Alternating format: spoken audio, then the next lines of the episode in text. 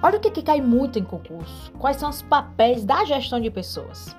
No mundo globalizado e dentro da nova abordagem da área de gestão de pessoas, as pessoas deixam de ser tratadas como recursos e passam a ser tratadas como indivíduos, como seres humanos. Com isso, adquirem novos papéis. Passam a ser estratégicos, não só operacional como era antes. Ou seja, os profissionais da área de gestão de pessoas devem aprender a ser estratégico e operacional simultaneamente.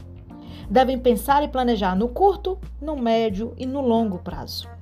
A área de recursos humanos tornou-se estratégica e adquiriu novos papéis, como parceiro estratégico, como especialista administrativo, como representante dos funcionários, como agente de mudanças.